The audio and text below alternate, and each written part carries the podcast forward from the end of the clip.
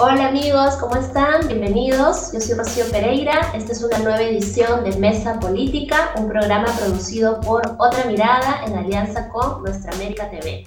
El día de hoy estamos con Francisco Guiguren y vamos a hablar con él sobre estos cambios que se quieren hacer a la Constitución.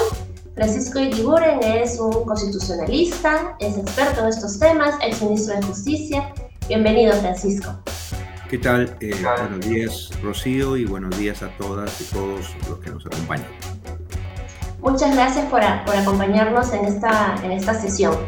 Bien, Francisco, una primera pregunta que quisiéramos hacerte es, ¿cuál es tu impresión, ¿no? cuál es tu reacción sobre estos cambios que la Comisión de Constitución está impulsando a, a la Constitución, ¿no? que alcanzarían hasta un aproximadamente 25%, ¿no? se dice, de los artículos de la Constitución? Y más o menos cuáles son los alcances y, consecuencias que esto podría tener, ¿no? Ya luego podríamos ir entrando en mayor detalle sobre algunos puntos. Claro, eh, aquí yo creo que es importante hacer un par de precisiones previas para responder. En primer lugar, eh, lo que ha aprobado la Comisión de Constitución y quiere que se apruebe ya en el Pleno como procedimiento de reforma constitucional es restablecer la bicameralidad. Pero restablecer dos cámaras en el Congreso, como fue nuestra tradición política, en vez de la una que impuso eh, el Fujimorismo, es bastante más que cambiar en muchos artículos de la Constitución allí donde dice eh, Congreso, a veces distinguir Senado o diputados, ¿no? Porque claro, el Congreso y más aún si se divide en dos cámaras, tiene diversas funciones. Entonces, el volumen de artículos que se ven modificados parecería que podría ser por algo muy simple, por cambio de palabras. Pero el tema no es solo eso. Tras el cambio de palabras, tras el decidir qué función se la doy al Senado o se la doy a diputados, ya estoy alterando un marco institucional que puede ser para bien o puede ser para mal, pero lo más importante es que de pasada, sin decirlo expresamente, se tocan un montón de instituciones, sobre todo en las relaciones entre gobierno y parlamento, que van a ser consecuencia de este cambio y que, por ejemplo, temas como el, otorgamiento de la cuestión de confianza, a quién se pide, cuándo se concede, quién hace el nombramiento de altos funcionarios como los miembros del Tribunal Constitucional o el defensor del pueblo, quién va a ratificar o va a controlar eh, los decretos de urgencia que dicta eh, el gobierno, eh, en fin, el tema del antejuicio. Hay un montón de normas de la Constitución que se ven afectadas por este simple aparente cambio de dividir en dos lo que antes era uno el Congreso. También por la misma razón de que se ve afectado la cuarta parte de la Constitución, hay cosas incongruentes, porque hay otros proyectos parciales que el Congreso ha propuesto o, o ha aprobado y que no necesariamente se toman en cuenta aquí o que deberían aprovecharse por el esfuerzo para tomarse en cuenta. Por ejemplo, por ejemplo, eh, venimos discutiendo arduamente en los últimos tiempos eh, eh, cosas relativas a la cuestión de confianza, que el Congreso ha querido regular, y lo podremos conversar después, y lo ha regulado a través de una ley, no de una reforma constitucional, de una manera impropia. Bueno, eso no lo toca en el texto constitucional, o los casos donde el presidente puede ser acusado constitucionalmente, que es un tema que se discute mucho hoy, el 117, ¿no? Entonces, yo creo que hay incongruencia. Y eso nos lleva al tema de fondo que era tu preocupación, el final. ¿Por qué el Congreso se opone férreamente a que pueda haber una nueva constitución o una asamblea constituyente? Y sin embargo, vía reformas parciales, puede estar queriendo cambiar un montón de aspectos de la Constitución, sobre todo sobre el régimen político. La respuesta anticipada es, el Congreso este Congreso, dominado por sectores conservadores, está interesado en cambiar aquello de la Constitución que hoy le conviene. Y no quiere abrir la puerta a que se revisen aspectos que no quiere que se toquen en lo más mínimo, como por ejemplo aspectos del régimen económico, aspectos como el tratamiento de las emergencias económicas. Quiere que hayan dos cámaras para facilitar la reelección inmediata de los congresistas, sea en su misma cámara, porque eso lo, restituyen, o cambiando de, cámara. Eso sí les interesa. ¿no? Entonces, claro, bicameralidad. O sea, no es eh, el amor al chancho. Quieren bicameralidad, eh, que es algo reclamado por la comunidad académica, pero no necesariamente con un fin abstracto y altruista. Tan es así, tan apresurado e inmeditado es esto, que uno lee el, proyecto aprobado y dice ya, ok, dos cámaras. Personalmente me parece muy bien dos cámaras. Pero no dice cómo se van a elegir. Lo deja a que la ley, el Congreso, diga cómo se va a elegir diputados y cómo se va a elegir senadores. Y un montón de temas así no los resuelve porque no los ha estudiado. Simplemente quiere el cambio y luego tiene la llave con la ley para regularlo a su. Entonces sí, pues acá hay, eh, las ideas pueden ser buenas, algunos de los cambios pueden ser positivos, otros son insuficientes, pero en el fondo hay una decisión política. Esto debería ser visto en un proceso constituyente de reforma integral de la Constitución por un órgano como una constituyente que no legisla, que no tiene un interés inmediato concreto, a diferencia del Congreso, que está pensando en sus intereses inmediatos. Perdón por lo no, no, no, muchas gracias, más bien, porque nos has dado en, una primera, en un primer momento todo el, panorama, ¿no? Bastante completo. Tal vez podemos ahí ahondar en algunos puntos, ¿no? Por ejemplo, sobre el tema de bicameralidad, ¿no? Que es el que acabas de señalar. Eh, ciertamente ahí hay, hay, varios, hay varias aristas del tema, ¿no? O sea, por un lado la bicameralidad fue rechazada en la consulta popular, ¿no? De hace unos años, pero claro, también por la manera como se, se preguntó de otro lado, como bien dices tú, la academia ¿no? siempre ha recomendado que es una reforma importante sobre la cual deberíamos avanzar, que tiene bastantes beneficios y, y además debería ser bastante discutida, ¿no? debatida en, la agenda pública, ¿no? pero no así, ¿no? no así como ahora está pasando. Entonces, ¿qué, ¿qué riesgos crees tú que conllevaría que se apruebe la bicameralidad así como está? ¿no? Eh, ¿Sería la reelección, tal vez? O... Lo primero, como decía, ¿no? Eh, tendría que decirse y decidirse eh, cómo se va a elegir cada cámara. Es un tema fundamental. Es un tema fundamental. Y eso no lo dice. Eh, y, digo esto porque no ha habido mayor debate en que los diputados sean o sigan siendo elegidos por este sistema de las pseudo regiones, ¿no? que son los departamentos con otro nombre. Pero sobre ese tema hay sectores que han planteado, por ejemplo, si circunscripciones como Lima, que es tan numerosa en la población, podría subdividirse en circunscripciones más pequeñas, eh, articulando algunos distritos, por ejemplo, para que haya una mayor cercanía, identificación entre el elector y el elegido, ¿no? Que en vez de elegir 30 por Lima, es decir, dividirlo en, 30 circunscripciones más pequeñas, donde, eh, no sé, pues haya algún representante que salga de, o, algunos representantes que salgan de, la parte sur de Lima, otros de, Lima Este, otros del área metropolitana, eh, en fin. Eh, y en cuanto al Senado, la gran discusión que ha habido y que probablemente no se ponen de acuerdo es si debe ser un Senado elegido por regiones, que como digo, son los departamentos con otro nombre. O sea, si se, mantendría ambos por las regiones, serían dos cámaras que se eligen de la misma manera, lo cual es absurdo. En ningún lugar se plantea dos cámaras que se elijan de la misma manera, porque es una repetición. ¿Qué cambiaría simplemente? El requisito del postulante, la edad, eh, eh, sus anteriores cargos políticos, sería absurdo. Entonces, las regiones son hoy una farsa. Son el departamento con otro nombre.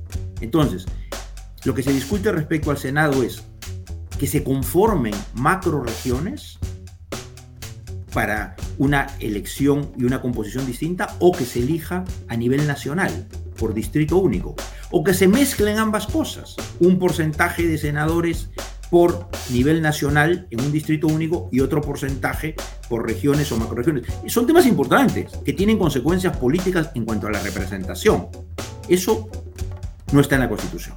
Ahora, eh, tú decías bien, eh, cuando se votamos, no hace mucho, eh, en aquel referéndum para ratificar, aprobar o desaprobar algunas reformas constitucionales, en aquel tiempo que el Congreso aceptaba que se podía hacer cuestión de confianza de reformas constitucionales, cosa que después ha negado, eh, eh, la razón fundamental por la que el pueblo rechazó abrumadoramente la bicameralidad fue que eh, el gobierno alertó que habían hecho una modificación un artículo de la Constitución para permitir que los actuales congresistas pudieran postular a la otra Cámara, cuando antes se estaba aprobando una reforma que decía el congresista no puede ser reelecto de manera inmediata. Entonces la reacción popular, en parte, fue votar en contra de la bicameralidad, pero por este incidente. No obstante, yo creo, y esto hay que tenerlo en cuenta, con el desprestigio que se ha ido acrecentando políticamente del Congreso, el pueblo en principio, lamentablemente, no quiere ni confía en la bicameralidad. Y una reforma constitucional de este tipo tendría que ir a referéndum popular. Claro, el Congreso, si teme a ese referéndum o lo quiere evitar, podía aprobar esta reforma necesaria pero impopular por dos tercios de los votos. A ellos les conviene. Al Congreso le entusiasma. Hasta el Fujimorismo, que era el opositor a la bicameralidad, porque aprobó la unicameralidad, ya cambió de criterio. O sea, al Congreso le conviene políticamente la bicameralidad. Pero el pueblo necesitaría un amplio proceso de debate, de información, de por qué la bicameralidad puede ser buena. Y aquí hay que ser claros, estos son temas donde no son buenos en abstracto. Es como discutir la reelección presidencial inmediata. En el Perú es un desastre. No debe haber. Pero hay países donde la reelección presidencial inmediata por una vez funciona sin problemas. Porque tienen una estructura política y electoral confiable y esto ya es una tradición política. Lo mismo pasa con la bicameralidad.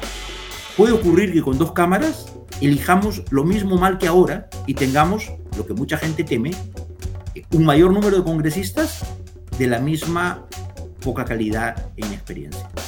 Entonces, no es que porque haya bicameralidad el Congreso va a mejorar en su composición, en su calidad. Hay una alta responsabilidad también de los electores. No digo de los partidos porque en nuestro país ya no hay partidos hay grupos, la selección del candidato y por, el pueblo es muy importante, si no, repetimos el mismo error dos veces y el remedio resulta peor que la enfermedad. Por eso hay que debatir, explicar requisitos especiales. Bien, Sí, no, sin duda es un tema que, nos preocupa mucho, ¿no? Por la manera como se está aprobando, o se aprobaría, ¿no? La bicameralidad y sin este debate público que necesariamente debería existir. Ahora, yo te quisiera preguntar sobre otro tema que no, no tiene nada que ver con la bicameralidad, pero que lo han puesto también, ¿no? Lo han incluido, que es este, esto, esta potestad que tendría el Congreso de remover, destituir a los jefes de los organismos del sistema electoral. ¿No? Y, quisiéramos entender un poco cómo es que esto entró y qué implicancias tendría, ¿no? De pronto el Congreso se convierte en un superpoder. Bueno, eh, esa es otra muestra de lo que yo decía, cómo sin querer queriendo, solo aparentemente sustituyendo Congreso por tal o cual Cámara, hay algunos cambios concretos que se introducen, como este, o incluso la posibilidad de que el Congreso destituya a los miembros del Jurado Nacional de Elecciones. No, esto sería fatal. Hemos vivido y estamos viviendo. Acaba de rechazarse, aunque han pedido reconsideración en el Congreso, eh, el informe de mayoría y de minoría de la Comisión Investigadora de los supuestos eh, fraudes electorales, que en verdad es eh, la rabia de los picones, que nunca han asimilado su derrota, porque si hubo fraude, también ellos llegaron con el fraude, entonces deberían irse todos y anular todo, ¿no? Pero eh, una de las cosas buenas que tiene la Constitución actual es que eliminó toda participación de los órganos políticos en la conformación y selección de los órganos electorales. ¿no? Porque eh, a los miembros del jurado no interviene ni el Congreso ni el Ejecutivo en su conformación, lo cual les da un mayor margen de independencia personal y autonomía institucional. Y en el caso de los jefes de OMPE y RENIEC, los elige la Junta de Justicia. O sea, el Congreso y el Poder Ejecutivo, nada, lo cual está bien, porque las elecciones son políticas. Y un referéndum también, de alguna manera, es que la opinión popular sea respetada.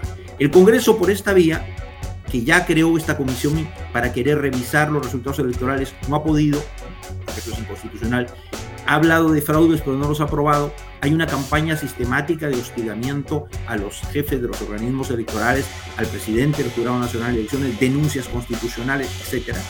Bueno, un escenario más sería permitir que el Congreso considere que si han incurrido en una falta grave, destituirlo. Bueno, por ejemplo, un sector importante de este Congreso, si tuviera esta atribución, ya lo hubiera hecho. Simplemente porque le disgustó el resultado electoral. Sería nefasto. Sería nefasto. En todo caso, si hubiera una inconducta, que la puede haber, una incapacidad de los jefes de los órganos electorales, quien lo eligió fue la Junta Nacional de Justicia, que es un órgano autónomo sin injerencia del poder político. Su destitución tiene que ser competencia del órgano que los designó, la Junta de Justicia, y nunca del Congreso, que es un órgano político donde están representados precisamente aquellos que participan en las elecciones. Además eso no se ha discutido, ¿no? Lo meten así, como digo, camuflado. Así es, ¿no? Y, preocupa, ¿verdad?, que son tantos los cambios con tanto, eh, tanto nivel de consecuencias para el país y que está pasando, no sé, tal vez por un poco agua tibia, ¿no? Siento que no hay el nivel de resistencia o el nivel de reacción ciudadana ante estos temas, ¿no?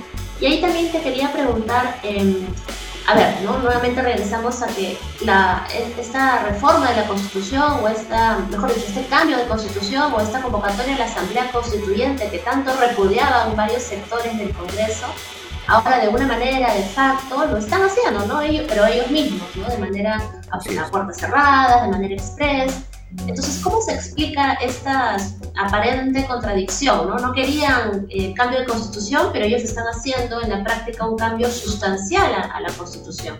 ¿Y eh, cómo se explica esta contradicción? Y además, si es, si es posible que lo hagan. O sea, ahí quisiéramos que nos, nos des un poco más de luces.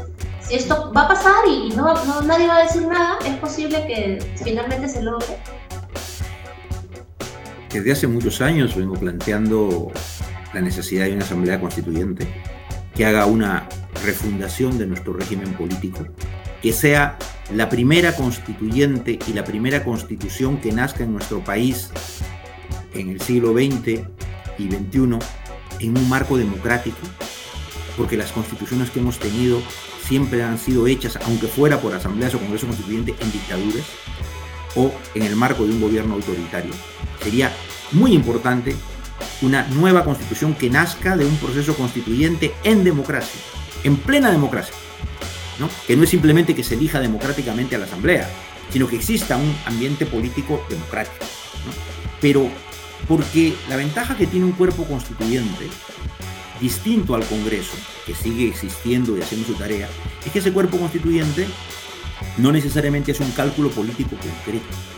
¿no? Es decir, como no va a dar leyes, como no va a nombrar a nadie, simplemente discute y diseña una constitución convocando a amplios sectores de, opinión política, no solo a los elegidos, abriéndose a la sociedad eh, civil, a la academia, etc.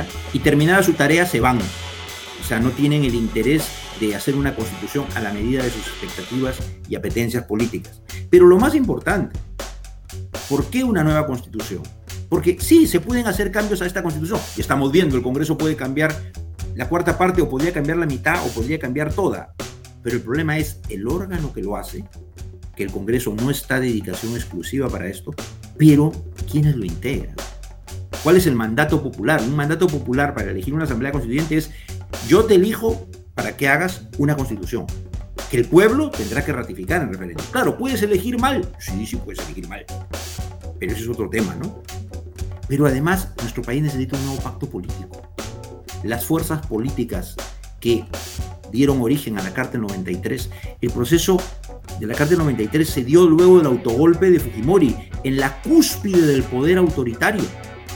Algunas fuerzas políticas se abstuvieron de participar en el proceso constituyente. Y aún dentro de ellas, si bien grupos progresistas de los que participaron y fueron elegidos dieron una pelea muy importante, y a ellos se deben muchos aportes en la Constitución, no es la realidad política del país de hoy, esa realidad del 93. Entonces, la constitución tiene que nacer de un pacto político social con vocación de duradero.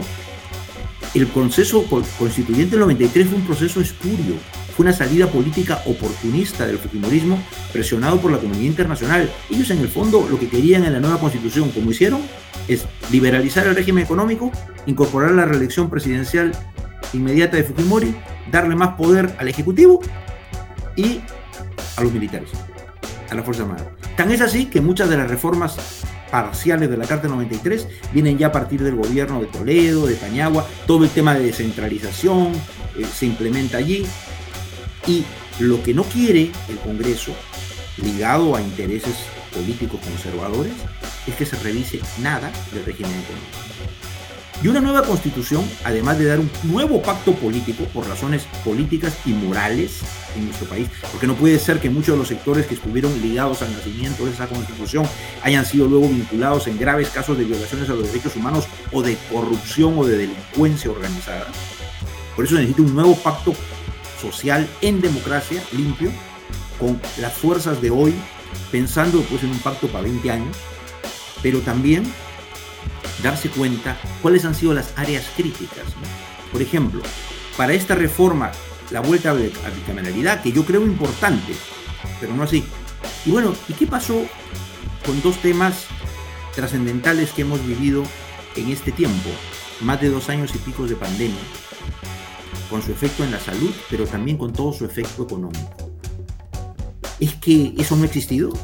La Carta del 93 estuvo marcada, muy marcada por la experiencia del terrorismo, bueno, el tema del, último tiempo es los efectos de la pandemia que han desnudado las limitaciones del modelo económico neoliberal que de social no tiene nada. ¿Y qué pasa? ¿Qué se hace ante una emergencia económica? ¿Qué se hace ante una emergencia sanitaria? La constitución del 93 no tiene una línea sobre eso. No la quisieron poner. Y por eso cada vez que han habido reclamos sociales, ¿qué pasa si cuando no había oxígeno se especula con el precio, ahora con el precio de los alimentos? No, no, es que el libre mercado, los precios no se pueden controlar. Bueno, pero si estamos ante, si estuviéramos ante prácticas abusivas de acaparamiento, de abuso de la necesidad de la gente, ¿el Estado qué tiene? ¿Mirar nomás cómo pasa? Sí, tiene que mirar nomás cómo pasa. Y que si las clínicas cobraban una barbaridad por internarte, o si no habían respuestas, o cómo haces para atender las necesidades de la gente sin empleo, la gente que al no tener empleo no tenía que comer. O sea, el Estado espectador, el Estado no interventor en casos de emergencia, es lo que plasma la Carta 93. Y eso hizo crisis y ha quedado descubierto que eso no sirve. Y sobre eso no quieren revisar nada. Entonces, les importa la bicameralidad, que yo creo que es importante. Y todo lo demás, que para el ciudadano corriente es mucho más importante el tema de herramientas para enfrentar una emergencia sanitaria, una emergencia económica, una falta de trabajo, un tema de alimentos, eh, etc. No, sobre eso, no. Eso le interesa más al pueblo que el tema de la bicameralidad, que es importante, insisto. Por eso muchas veces sectores conservadores dicen, el pueblo no le interesa a la constituyente, el pueblo le preocupa esencialmente el empleo, la comida. Sí, pues. Sí, pues. Entonces tampoco es un tema de bicameralidad. Si le importa la comida, el trabajo, la seguridad social, la salud, la educación, la democratización de los servicios públicos, etc. Y frente a eso, ¿qué estás haciendo? Congreso. Si eso es lo que más le importa al pueblo más que la constituyente, ¿por qué, aunque sea con parches y reformas parciales, no tocas eso? Porque eso es claro. Así es. sí. sí. no, no, eh, claramente eh, coincidimos con, con, el punto de vista que planteas, Francisco. Ya para ir cerrando, ¿no? este, ya bueno, has entrado en materia sobre el tema de la nueva constitución y finalmente lo que quisiéramos eh, consultarte es si tú ves la convocatoria a una asamblea constituyente como una opción de salida a esta crisis que vivimos, ¿no? entre y esta permanente crisis entre el Ejecutivo y el Legislativo. Si acaso el planteamiento de una nueva constitución, como se ha hecho desde algunos sectores del Congreso, es viable, o si crees que todavía no estamos en este momento constituyente y todavía falta avanzar un poco más hacia eso. ¿Cómo, cómo ves tú ese tema? Los momentos constituyentes suelen darse por una profunda crisis política, social, ya sea pues por la caída de un régimen autoritario, por la derrota en una guerra, por una catástrofe, ¿no? Eh, la constitución no va a resolver los problemas de mañana. La constitución eh, no es un tema pensando solo en el ahorita, ¿no? Y por eso no es bueno que una constitución o una reforma política importante la hagan los interesados. Porque entonces, este Congreso, ¿qué le interesa? Limitar el uso de la cuestión de confianza por el Ejecutivo, para que no puedan usarla mucho y no pueda disolverse el Congreso. ¿no? Y por eso, sin decirlo, en el proyecto también pasan que ya para disolver el Congreso no son negar confianza o censurar a dos gabinetes y más tres. Calladito, calladito, ¿no? Y no, y no cabe cuestión de confianza por, para reforma constitucional y no cabe cuestión de confianza para eh, algún tipo de propuestas legislativas, ¿no? O sea, ese es el interés de este Congreso. La experiencia política peruana demuestra que el mismo régimen político que tenemos hace más de 150 años, tal cual casi, salvo el tema de la disolución del Congreso, que viene con la Carta 79, pero todo lo demás, la interpelación, la censura, la cuestión de comida, todo eso ya tiene ciento y pico de años. Lo interesante del caso peruano es que ese mismo diseño constitucional funciona distinto según la composición política del Congreso y su relación con el gobierno. Por eso, cuando por primera vez durante toda la vigencia del 93 la oposición dominó el Congreso y con una sola fuerza, En el caso de Kuczynski y luego con Vizcarra ya vimos lo que pasó. Y en el caso del presidente Castillo, si bien no es una sola fuerza, lo que es cierto es que los sectores de oposición son más que el gobierno. Claro, eso le da un importante contrapeso que es deseable en un sistema político. Pero esto es muy distinto cuando un gobierno tiene mayoría política propia en el Congreso o la construye por alianzas, que fue el caso de alguna manera durante un tiempo, mientras duró la luna de miel, de Toledo, de García, de Humala, que no es que tenían mayoría absoluta en el Congreso ni menos propia, pero hicieron alianzas y durante algunos años así vivieron. Entonces, uno tiene que decir, a ver, hay cosas que la Constitución no puede resolver, pero las mismas herramientas van a funcionar distinto según la composición política del Congreso y su relación de mayor afinidad o oposición respecto al gobierno. Y eso es una decisión que tiene que ver primero con el diseño del sistema electoral, del cual no se habla nada, y también con la conciencia del pueblo cuando elige. Ahí es donde uno tiene que discutir, y bueno, y la segunda vuelta tiene sentido, la no reelección de congresistas tiene sentido, cómo regulo la cuestión de confianza, pero tiene que ser una revisión analítica, escuchando opiniones técnicas, estudiando nuestra historia política de los últimos 30 años, y que no lo decidan quienes están en el pleito, porque ellos están haciendo el cálculo este Congreso y el gobierno, cada cual hace su cálculo político y no puedes poner en la Constitución lo que resuelve el problema de hoy porque de repente crea el problema de mañana. Y el tema del pueblo, que no puede ser un observador en esto. Claro, dirás referéndum. Si hoy llevan tal cual la, a votación, por ejemplo, la bicameralidad, otra vez, estoy seguro, se va a caer.